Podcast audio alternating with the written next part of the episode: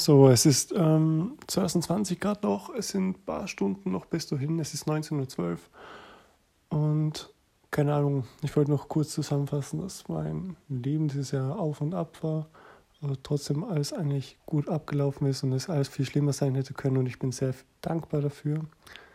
Ähm, ich rede vielleicht ein bisschen gestresst gerade, auch nur weil ich es eigentlich schnell zusammenfassen will.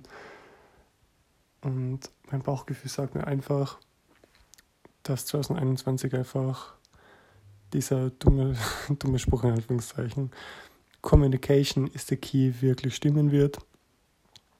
Und es wirklich wichtig ist, einfach zu kommunizieren miteinander, weil wir damit wirklich sehr gut Probleme lösen können.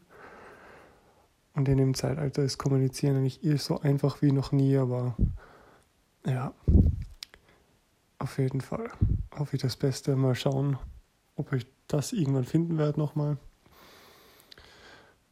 Aber ich bin eigentlich schon davon überzeugt.